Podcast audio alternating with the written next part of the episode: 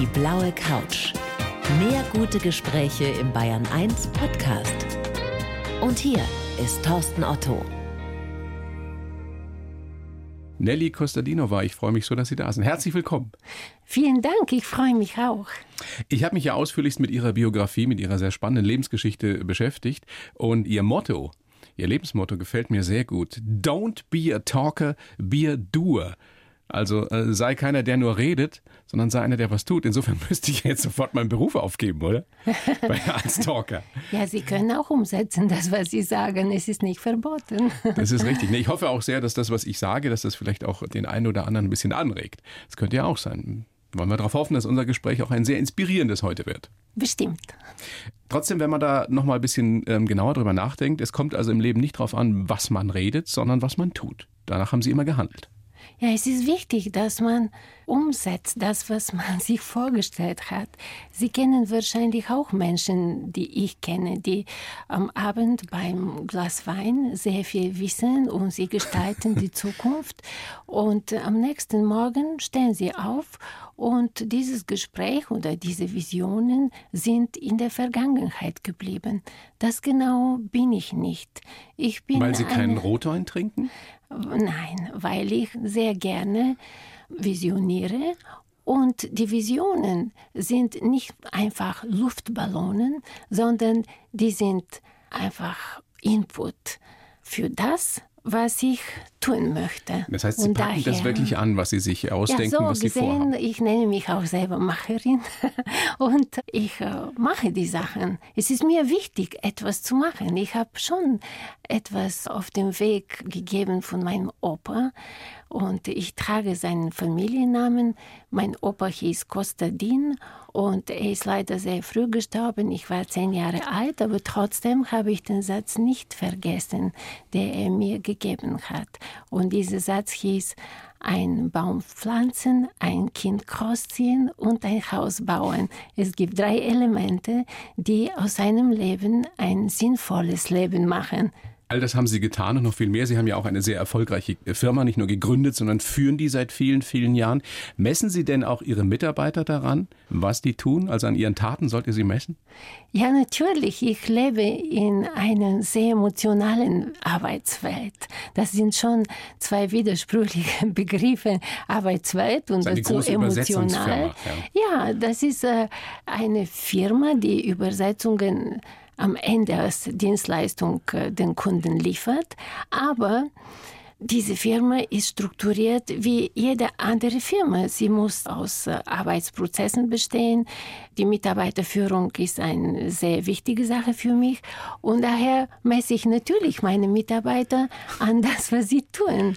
Wobei ich mir jetzt habe sagen lassen, dass die Work-Life-Balance Ihnen sehr, sehr wichtig ist bei Ihren Mitarbeitern. Das ist absolut sicher.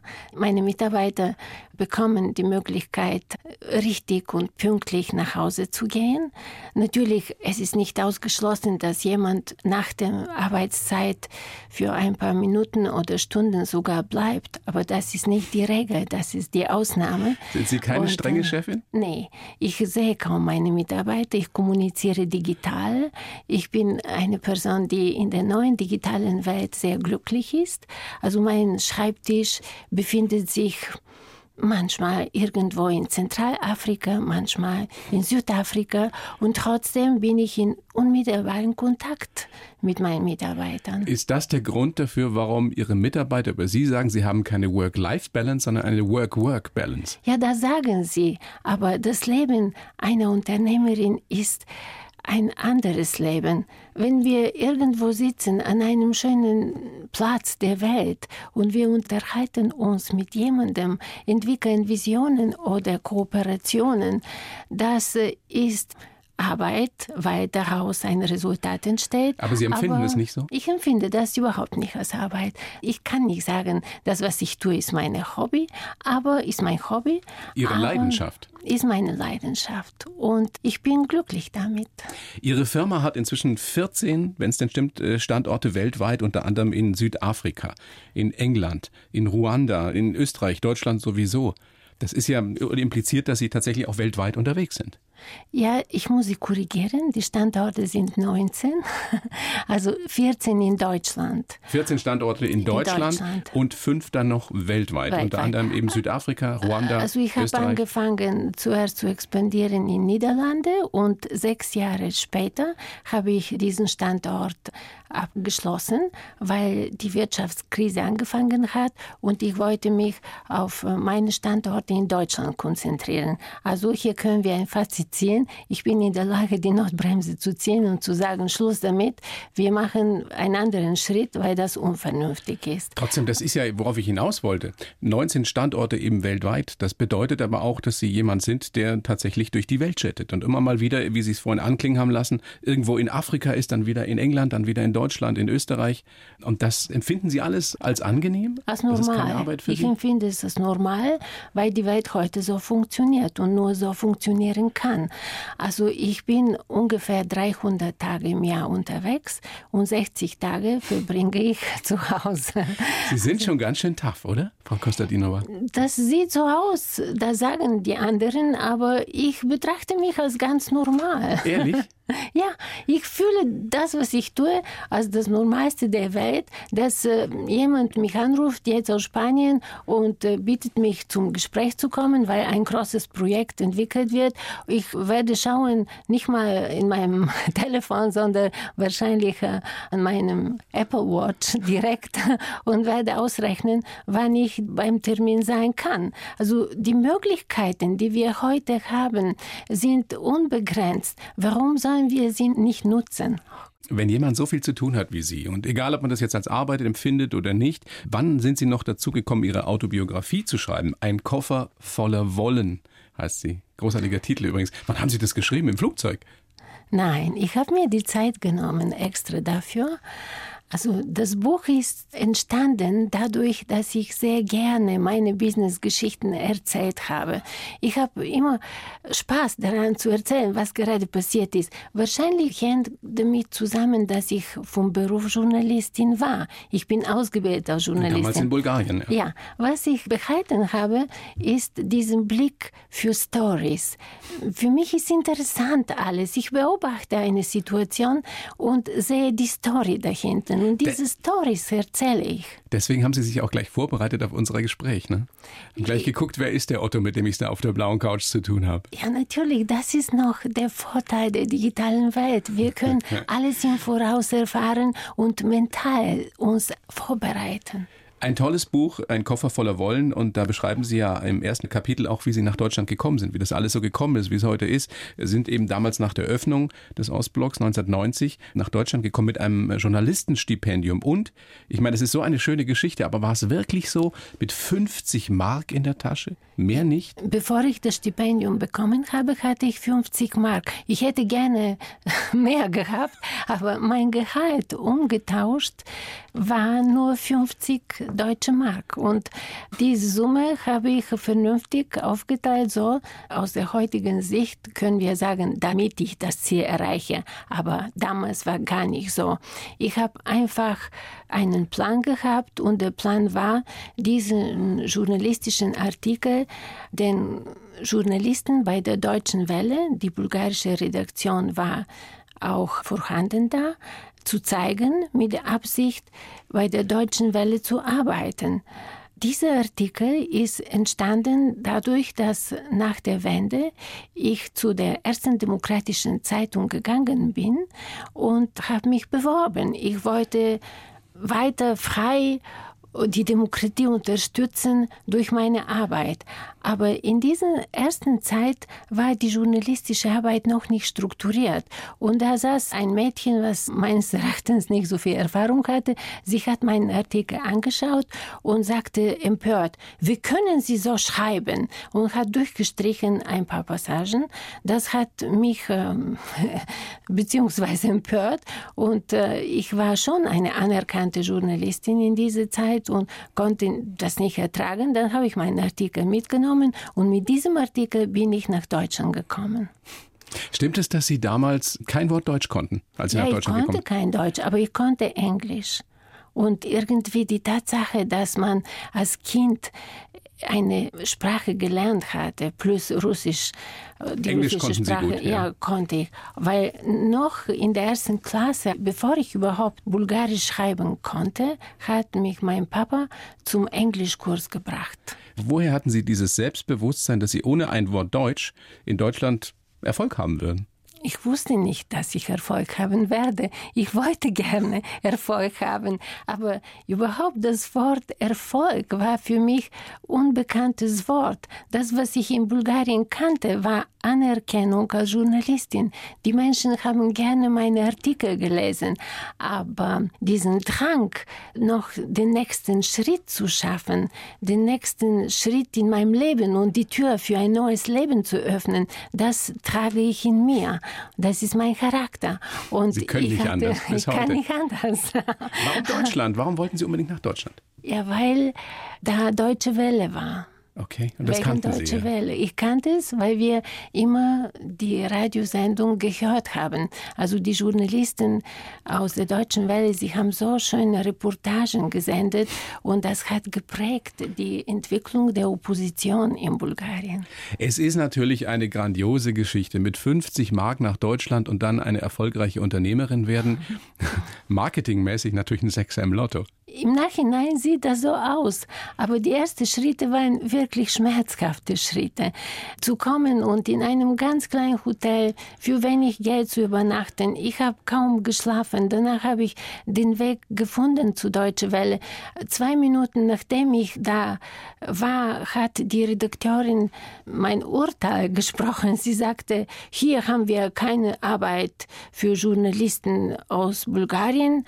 Wir brauchen diese Journalisten in Bulgarien jetzt. Und diese ein paar Meter, die ich nach dem Gespräch bis zur Tür gehen sollte, die waren dramatisch für mich. Also ich ging Zentimeter für Zentimeter zur Tür, um rauszugehen und stellte mir vor, das war's. Meine Chance ist verloren gegangen. Warum haben Sie nicht aufgegeben? Viele andere hätten wahrscheinlich gesagt, naja, jetzt wollen die mich hier auch nicht, dann gehe ich wieder zurück. Auf dem Weg zur Tür in diesem Korridor kam uns entgegen ein Mann. Und dieser Mann war der Mann, der mein Leben unterstützt hatte in diesem Moment. Er hat mich gegrüßt auf Bulgarisch und nannte mich Frau Kostadinova. Auf Bulgarisch klingt das Gospoja Kostadinova. Und ich habe zum ersten Gospoja. Ja, zum ersten Mal habe ich meinen Namen in Verbindung mit dem Wort Frau gehört, weil ich bis zu diesem Moment Genossin war. Und ich schaute so und dann diese Stimme, diese tiefe Stimme, die ich von irgendwo kannte, ich hörte und sagte, oh, Sie sind und der sagte, ja, ich bin es. Das war der berühmte Journalist von der Deutschen Welle, den wir gehört haben. Wir mussten sogar manchmal die Türen abschließen, weil das verboten war. Und der hat und sie dort gesehen und der hat sich dann ein bisschen um sie gekümmert. Ja, bevor ich zur Tür ging, also vielleicht ein Meter oder ein Meter 50 bis zur Niederlage, äh, kam er entgegen und er sagte, kommen Sie ins mein Büro.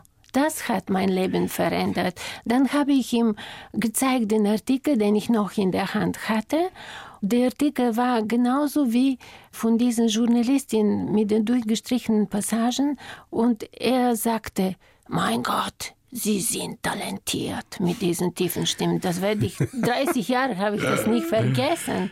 Und dann hat er irgendwo angerufen, hat Deutsch gesprochen, habe nicht verstanden, was er sagt. Dann legte er auf und sagte, Konrad Adenauer Stiftung ist an Sie interessiert. Wenn Sie es schaffen, auf Englisch das zu erklären, was in diesem Artikel steht, dann haben Sie eine Chance auf Stipendium. Das heißt, das Stipendium, das eigentliche, haben Sie gekommen. erst in Deutschland bekommen. Ja. Ich bin danach zur Stiftung gegangen und äh, konnte auf Englisch alles erklären. Ja. Und danach bin ich zurück nach Bulgarien gegangen, um Später, am 2. Oktober 1990, bin ich gekommen, um über die Wiedervereinigung zu berichten, als Journalistin mit dem Stipendium. Wie lange hat es denn dann gedauert, bis Sie sich auf Deutsch verständigen konnten? Drei Monate.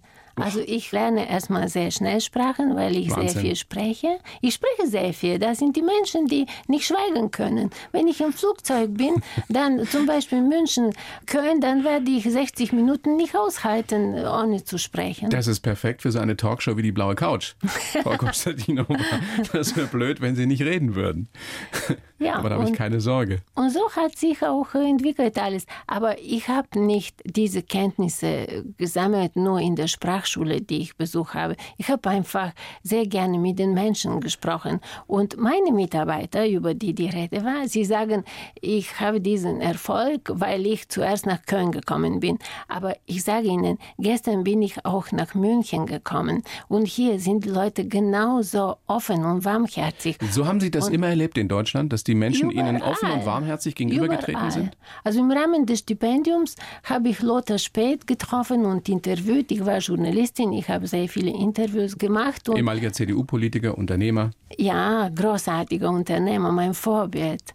Und als ich nach Stuttgart fuhr, dann habe ich im Zug so viele Menschen kennengelernt, in Stuttgart auch. Und dann wusste ich, ich bin hier in Baden-Württemberg, ich bin nicht mehr in Köln oder im Rheinland. Die Menschen sind genauso offen, genauso gesprächig. Man lächelt sie an und sie lächeln zurück. Ich vermute, dass es in Ihrem Fall daran liegt, weil Sie selber so ein offenes Wesen haben, weil Sie jemand sind, der auf Menschen zugeht. Und manchmal oder oft ist es ja so, wie man in den Wald hineinruft, so schallt es dann auch heraus.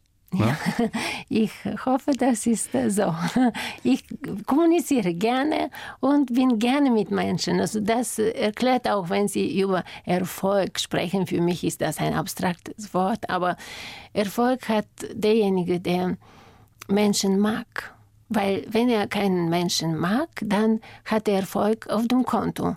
Und was für ein Glück ist das, morgen aufzustehen und das Konto anzuschauen der Tag ist schön, wenn man aufsteht und Menschen trifft und mit diesen Menschen was zusammen macht. Stimmt's? Ich kann Ihnen nur zustimmen. Das ist ein sehr, sehr schöner Satz. Sie haben das toll formuliert. Ähm, ähm, macht Spaß, mit Ihnen zu sprechen, Frau Kostadinova. Danke. Ich würde Ihnen jetzt den Lebenslauf geben, den ich für Sie verfasst habe, beziehungsweise da liegt er schon, und bitte Sie, den vorzutragen. Sie sagen mir danach, ob das so passt oder ob wir da korrigieren müssen. Bitte schön. Sehr gerne. Ich heiße Nelly Kostadinova und bin eine Macherin. In mir steckt eine Überlebenskünstlerin, die es zur erfolgreichen Unternehmerin gebracht hat. Mein Geheimnis, ich höre auf meine Intuition, resigniere bei Fehlschlägen nicht und traue mir viel zu. Geprägt haben mich mein visionär Vater, meine willensstarke Mutter und die Kindheit in Bulgarien. Meine Karriere als Übersetzerin in Deutschland verdanke ich auch der Polizei wobei ich beinahe am Wort Puff gescheitert wäre. Meine Firma habe ich entgegen aller guten Ratschläge gegründet, aber ich habe immer groß gedacht und werde das auch in Zukunft tun. Vielen Dank. Sie haben sich wirklich beschäftigt und haben erkannt. Können Sie das so unterschreiben, wie ich es geschrieben habe? Ja. Ist das Ihr Leben? In ja. zehn Zeilen. In zehn Zeilen, ja. Gut. Aber über mein Leben habe ich ein ganzes Buch geschrieben. Ich so weiß. Gesehen. Ein tolles Buch. Ein Koffer voller Wollen. Ich sage es gerne nochmal, wie ich mit 50 Mark und einem Wörterbuch ein internationales Unternehmen aufbaute. Unglaubliche Geschichte von Nelly Kostadinova. Sie sind geboren in, in Pernik? Ja, so heißt die Stadt. Das ist eine Bergbaustadt in der Nähe von, ja, ja. von Sofia. Ähm, der Papa Bautechniker eben im Bergbau, die Mama Schneiderin. Was haben die beiden Ihnen mitgegeben fürs Leben? Die sind ja beide noch am Leben, die leben noch. Ne? Ja, sie sind 85 Jahre alt, sie leben, sie besuchen mich sehr viel. In dieser Zeit, seitdem ich in Deutschland bin, waren sie oft in Deutschland und wir haben immer noch sehr viel Spaß zusammen. Meine Eltern waren sehr jung, als ich geboren wurde. Also die beiden waren 21 Jahre alt und meine Kindheit war geprägt von Liebe.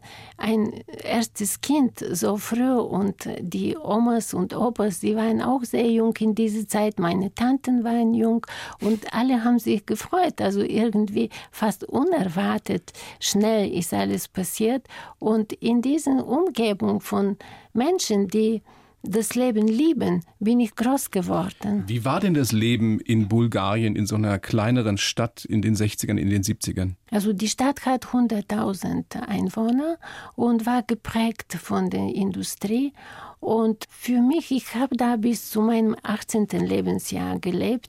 Ich konnte kaum abwarten, 18 zu werden und wegzugehen. Für mich war zu eng irgendwie. Es war einseitig, aber ich hatte eine schöne Kindheit und ich habe sehr viel gespielt. Und als und Kind vermisst nur. man ja auch nichts, wenn man Liebe kriegt und wenn man Vertrauen geschenkt bekommt. Ob dann irgendwie besonders materieller Wohlstand da ist, interessiert die Kinder ja meistens nicht. Ja, wir hatten nicht sehr viel, aber wir waren trotzdem glücklich und besonders glücklich war ich, weil mein Vater sich immer gewünscht hat, einen Junge zu haben. Und ich bin als Mädchen zu weit gekommen und er hat mich immer zu Sportveranstaltungen mitgenommen. Also wir wohnten nur zwei Straßen weiter vom Stadion und da im Stadion, das nenne ich auch gerade, habe ich einen Blogartikel geschrieben, mein inneres Stadion. Also im Stadion habe ich viel gelernt vom Leben. Ich habe die erste Niederlage erlebt. Aber beim Boxen ich, war das, beim ne? Boxen, ja genau. Aber auch bei Fußball. Mein Vater hat einfach mich überall mitgenommen und manchmal hat er vergessen, dass ich dabei bin. Aber als unsere Mannschaft... Hoffentlich hat er Sie nicht vergessen dann. Ja, da, ich saß und er stand immer und er ist groß, über 1,90 Meter.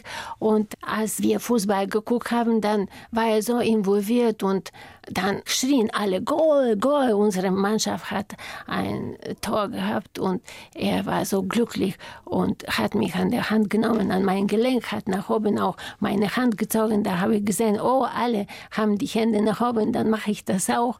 Und seitdem liebe ich Fußball. Bis also heute? Überall, ja, wo, überall auf der Welt, wo ich bin, in anderen Ländern. Gibt es einen Verein, dessen Fußball. Fan Sie sind? Ja, ich lebe in Köln. Es gibt keinen anderen Verein. der erste FC also, Köln. Also, ich mag äh, alle, aber ich gehöre zu meiner Mannschaft in Köln. Also sehr, sehr präsente Erinnerungen noch an Ihre Kindheit, an die frühe Kindheit. Die Eltern haben Ihnen mitgegeben, haben Sie gesagt im Vorgespräch, der Papa seine visionäre Art mhm. und die Mama ihre Willensstärke. Ja, so sind die beiden. Wir haben diese schöne, wunderschöne Mischung. Ich freue mich, dass ich das Richtige geerbt habe.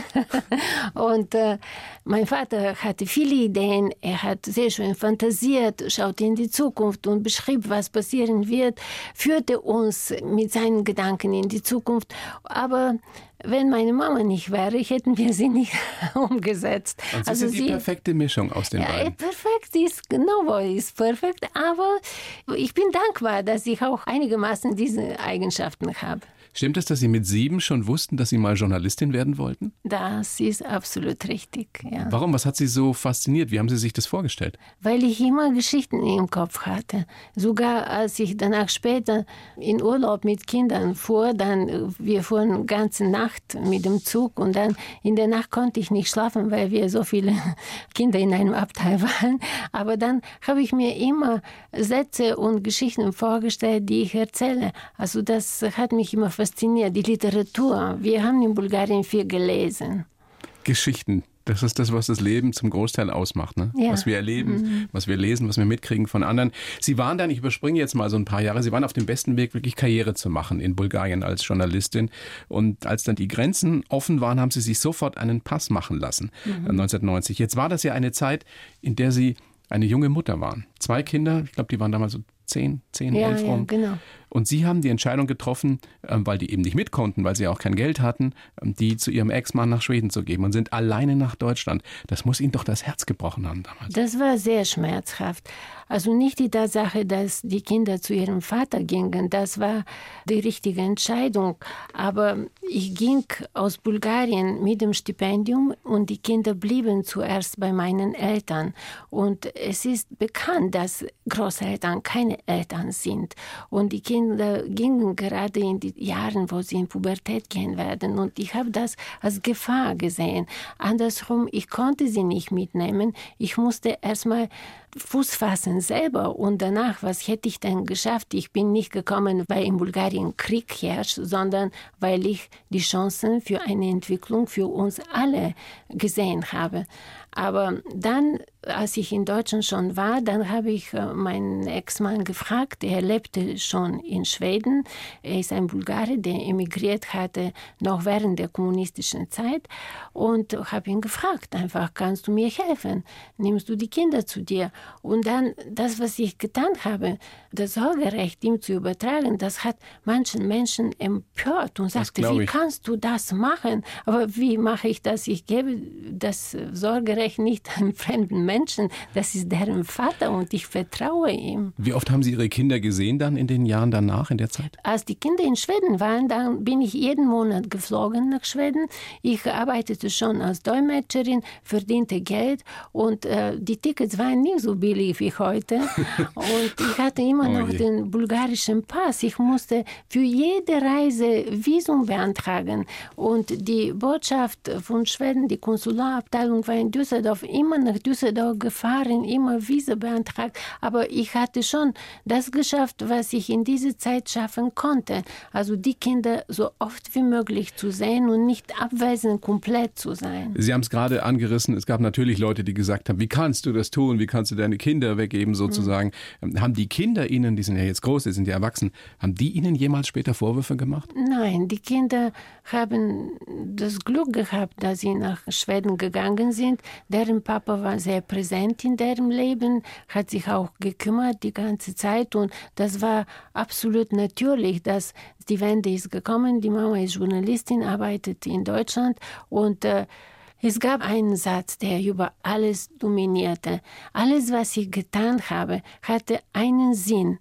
Und ich sagte immer, ein Satz begann und endete so damit ich meine Kinder zu mir nehmen kann. Also alles, was ich getan habe in dieser Zeit, hatte diese Begründung. Ich wollte mich so schnell wie möglich stabilisieren, so schnell wie möglich gute Verhältnisse, Wohnverhältnisse für meine Kinder schaffen, damit ich sie zu mir nehmen kann. Und das ist passiert. Wie lange hat es gedauert? Zwei Jahre war meine Tochter bei ihrem Vater und dann ist sie nach Köln gekommen und äh, ihr Bruder ist zwei Jahre älter, deswegen ist er später gekommen, als er die Grundschule abgeschlossen hat. Wissen Sie, oder können Sie sich noch an diese Momente erinnern, wie Sie die Kinder dann wieder in die Arme geschlossen haben? Als Sie wussten, die sind wieder bei mir? Ja, sie kamen auch, als sie in Schweden waren, die kamen auch im Sommer, in jede Ferien kamen sie nach Köln. Also das haben wir äh, sehr stark organisiert, so gut organisiert, dass das Beste daraus kommt. Aber als ich meine Tochter am Flughafen getroffen habe, als sie für immer nach Köln kam, das war an ihrem Geburtstag. Und ich habe ein Blatt gehabt in der Hand, auf dem stand, du kommst zurück zu Mama und für immer. Es war schon. Oh Gott, viele Tränen, das, oder? Ich habe enorm viel geweint, weil ich sehr jung war und die Trennung von den Kindern ist das Schlimmste, was eine Mutter erleben kann. Und jetzt im Nachhinein sage ich, das war der Motto meiner Entwicklung. Alles, was ich tat, die viele Stunden Arbeit, also fast äh, schlaflose Nächte. Es hat sich gelohnt. Ich wollte meine Kinder bei mir haben und diesen elenden Zustand beenden, indem ich eine enorme Sehnsucht, so starke Sehnsucht nach den Kindern hatte, dass sie fühlte sich an wie ein physischer Schmerz. Aber eine Mutter kann alles. ja, eine Mutter kann sehr, sehr viel zumindest. Und es ist ja auch alles gut geworden. Stimmt es, dass tatsächlich einer ihrer ersten Jobs als Dolmetscherin bei der Kölner Polizei war?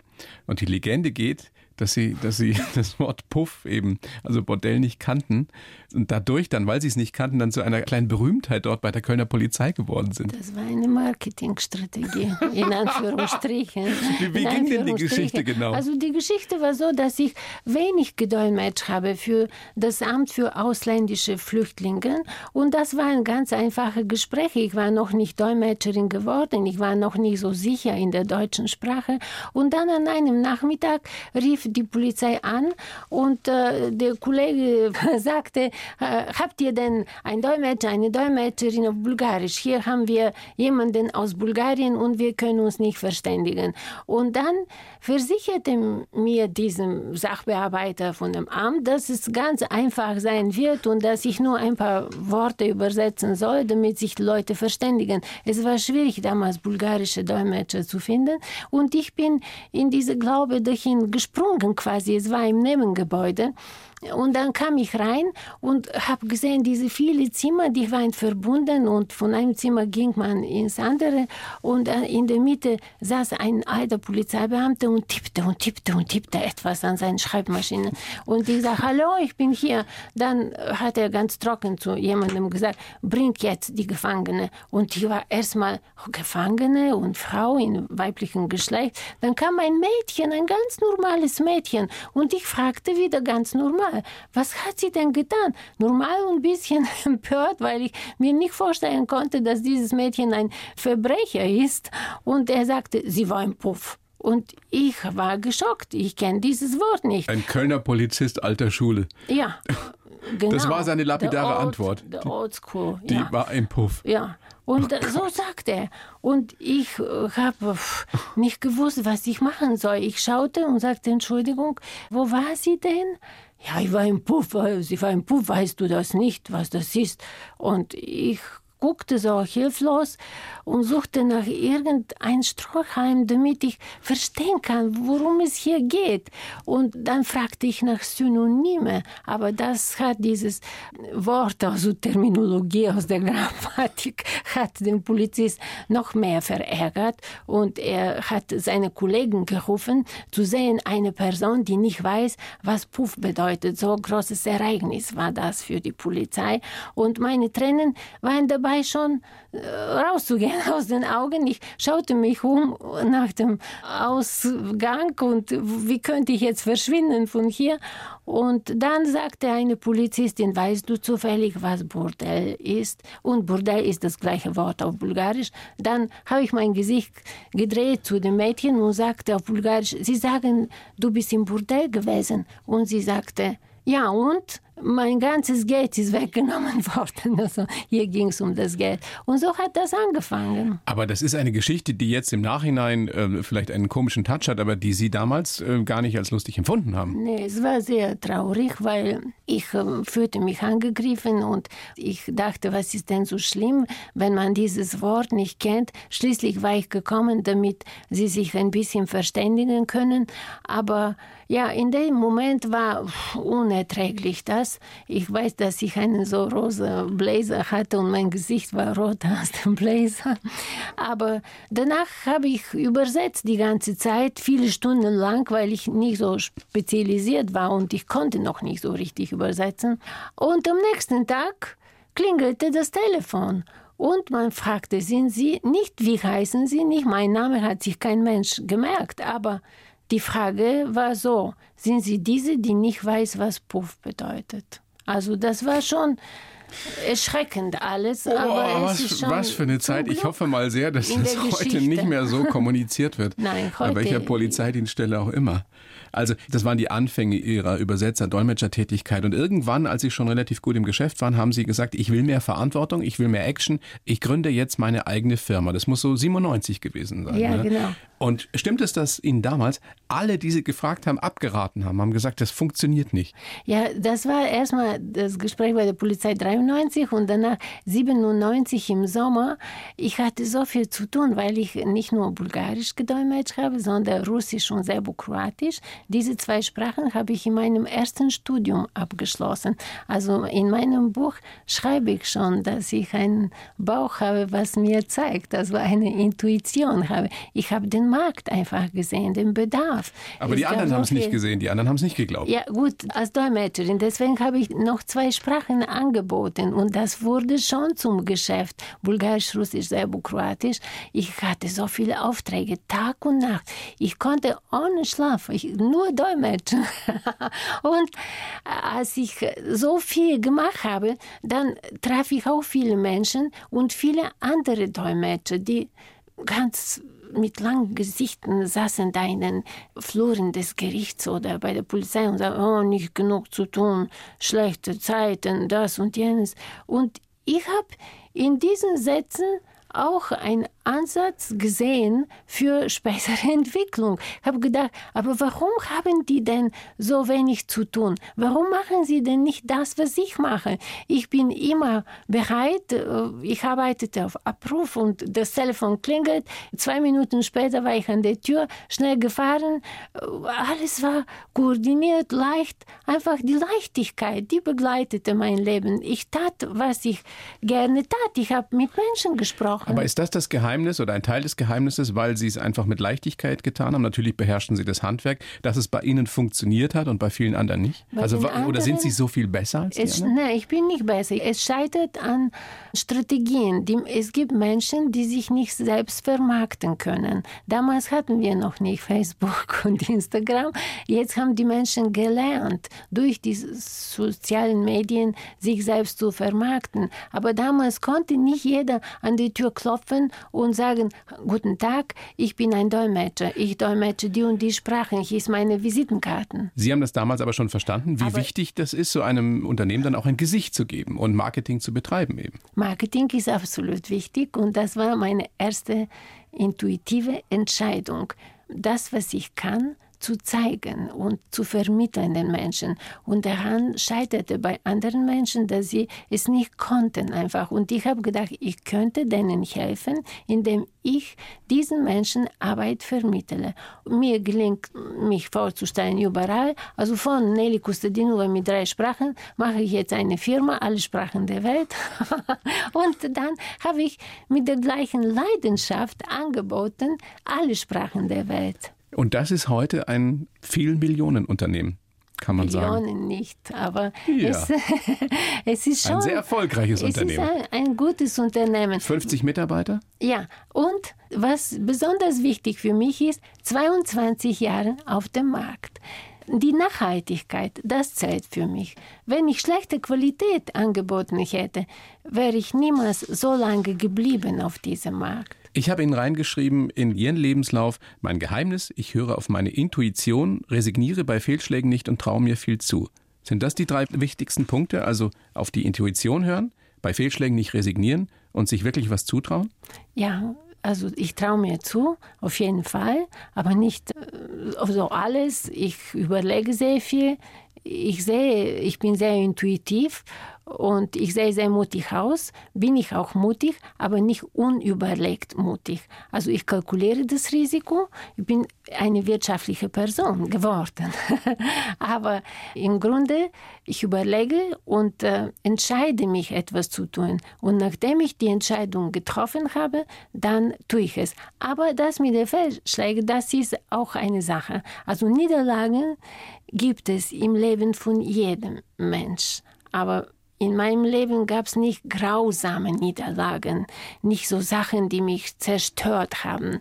Es gab aber viele, viele, viele und bis heute Situationen, in denen ich auf der Nase gefallen bin. Das ist ganz normal. Ich falle auf die Nase und dann denke ich, ja, was habe ich jetzt hier gelernt? Das und das und das. Und ich versuche, die Fälle nicht zu wiederholen. Das heißt, Sie sehen Scheitern als einen Lernprozess. Das ist so. Es ist ja bei uns in Deutschland, ist es ja fast schon verpönt zu scheitern. Das geht ja gar nicht. Das darf man ja auch nicht zugeben. Da darf man nicht drüber reden. In anderen Ländern ist es ja ganz anders. Da gehört es einfach dazu, dass man mal auf die Nase fällt. Es kommt dann eben darauf an, wie oft man wieder aufsteht. Ne? Ja, man muss immer aufstehen. Ich stehe immer auf. Aber wie gesagt, es sind nie so sehr große dramatische Niederlagen gewesen. Dass ich die niederländische Filiale geschlossen habe, war eine kluge Entscheidung. Dadurch konnte ich hier in Deutschland wachsen und danach, als ich in Deutschland stabil genug war, dann bin ich nach Afrika gegangen.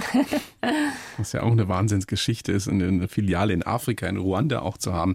Sie haben vorhin schon angedeutet, Sie sehen Ihre Mitarbeiter gar nicht so viel, kommunizieren sehr, sehr viel eben äh, digital. Was ist denn das Geheimnis, wenn man es auf den Punkt bringt bei der Mitarbeiterführung heute 2019?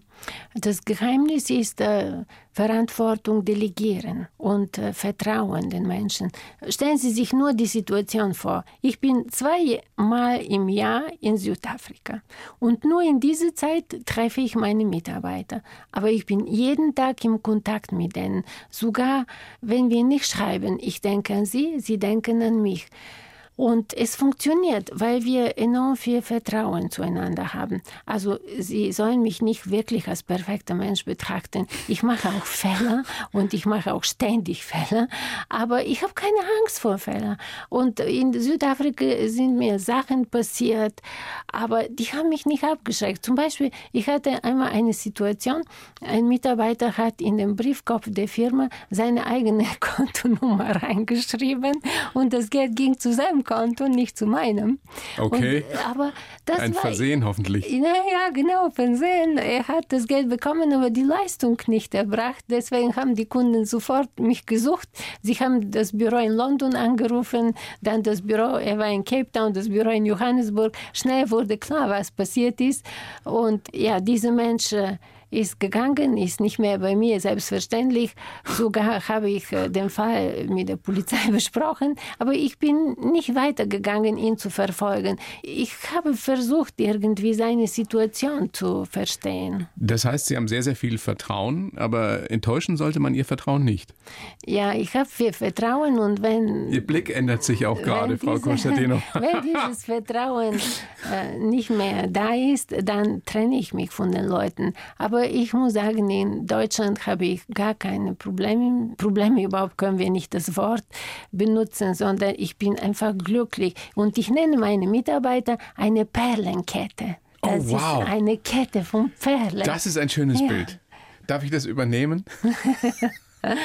Also Ich werde jetzt auch meine Perlenkette nennen. Ja, sie sind so Nein, ich toll alle und ich schreibe sehr oft im Blog, in unserem Blog auf der Webseite. Zum Beispiel jetzt gerade ist eine junge Mutter zurückgekommen nach einem Jahr Elternzeit und sie hat so schnell sich wieder etabliert, wieder Leistung verbracht. Also man sieht, während die Frauen zu Hause mit dem Kind waren, haben sie ja Sehnsucht zurückzukommen. Aber die Verbindung zu denen wird auch in dieser Zeit nicht unterbrochen. Würden Sie sagen, es ist ein Klischee, aber vielleicht ist ja was dran, Sie können das besser beurteilen als ich, dass generell Männer sich erstmal mehr zutrauen als Frauen. Dass Männer gerne mal sagen, na logisch kann ich das, auch wenn sie überhaupt nicht wissen, ob sie es können. Und die Frau sagt, weiß ich nicht. Nee, nee, nee, das auf keinen Fall. Die Frauen sind genauso mutig. Es gibt Ja? Frauen und Frauen und Männer und Männer. Das ist ein Klischee, wirklich.